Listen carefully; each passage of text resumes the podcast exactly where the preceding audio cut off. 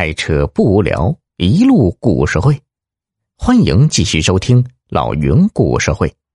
死有葬身之地，大伙儿一听，心都软了。郑冲是郑家后辈里最听话的，大伙儿呢都喜欢他。现在他要走，大伙儿还真有点不舍。可老太爷铁石心肠，面无表情，大伙儿也不敢挽留郑冲。郑冲拿着行李向村外走去，走到水库口，猛然想起住在水库半山腰的魏大爷。魏大爷是无保户，无儿无女，因为不是姓郑的，在村里也没什么话语权，所以早早的就自告奋勇来看水库。这一看就是三十多年呢。平时郑冲隔三差五的就来魏大爷家帮他挑水犁地。如今自己这一走，不知道什么时候再回来。这魏大爷吃水怎么办呢？唉，临走之前就给他挑满最后一缸水吧。想到这里，郑冲就来到魏大爷家。魏大爷正好不在。郑冲挑起水桶，来到山下的水库挑水。刚注满水缸，魏大爷就回来了。他看到郑冲拿着行李，问怎么回事。郑冲就如实说了。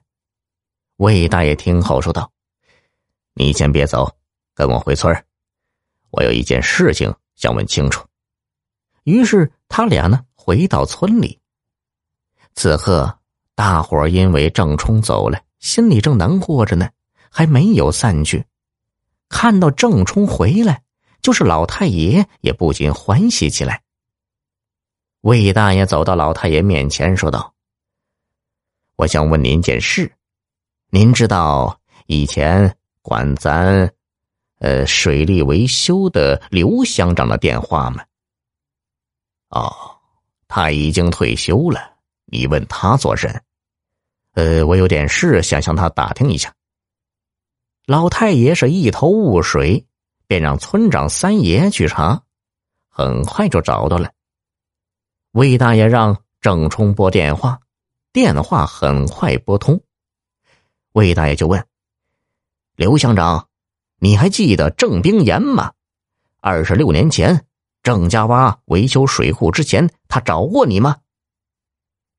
刘乡长略略沉默了片刻，才说道：“哦，我还记得，他来找我要拨款呢。我说这事儿书记做主，他便去找书记。听说书记不理他，他就摆出一副我是流氓我怕谁的架势，像狗皮膏药似的粘着书记啊。”老太爷和村民们听完电话，一时发呆。想不到还有这事儿，魏大爷见大家疑惑，就细细的说了起来。郑冰岩那时候爱到水库里洗澡，水库不仅用来灌溉，还是村民们的饮用水，是没人敢去洗澡的。可郑冰岩天皇老子都不怕，天天去。有一次啊，郑冰岩去洗澡，心情还可以，看到魏大爷，他就嚷嚷。老东家，平日里你叨叨咕咕的不让我洗，今儿怎么不说话了？魏大爷瞪了他一眼，说：“你就赶紧洗吧，再过几天就没得洗了。”老不死的，你咒我？我哪里敢呐？只是这水库快垮了，没了蓄水，你咋洗呀？水库要垮，为什么不维修啊？是不是那老鬼把维修的钱放进了自己的腰包？看我回去不打断他另一条腿！郑冰岩说的老鬼，就是当时当村长的老太爷。魏大爷忙说：“哎，你别胡说！村里这几年都在打报告，可乡里说没钱呢，一直没批。娘的，他们天天大鱼大肉，说没钱，鬼才相信！”看老子需要！说完，郑冰岩光着膀子就去了乡政府。俗话说：“不要命的怕不要脸的。”那书记还真是纠缠不过郑冰岩，无奈之下就签了报告，拨了款。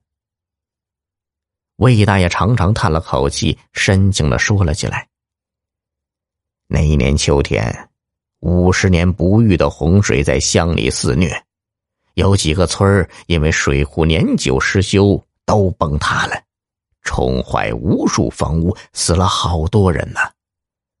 我们郑家洼家顾及时，才逃过一劫。要说郑冰岩没做过好事儿，我真的不信。”啊，难怪当时我就奇怪，乡里怎么那么豪爽的就签了报告？原来还有这么一段故事啊！老太爷听了感慨不已。嗨，其实那时候的郑冰岩只是暴脾气，爱表现自己，还没坏到不可救药，只是大家打心眼里把他看成了坏人。处处砍死了他，他才越来越坏，最终走上了那条绝路啊！哎，人呢，总要让他往大道上走啊！魏大爷说完，回水库去了。这时，郑冲抹了抹眼窝里的泪，问道：“老太爷，我爹迁坟的事儿，我一个人说了不算。”你让大伙儿表决吧。村民们听完这曲折的故事，纷纷举起了手。郑冲回头看看老太爷，老太爷也是缓缓的举起了手。小耳朵们，本集已播讲完毕，喜欢的话给个专辑满星好评呗。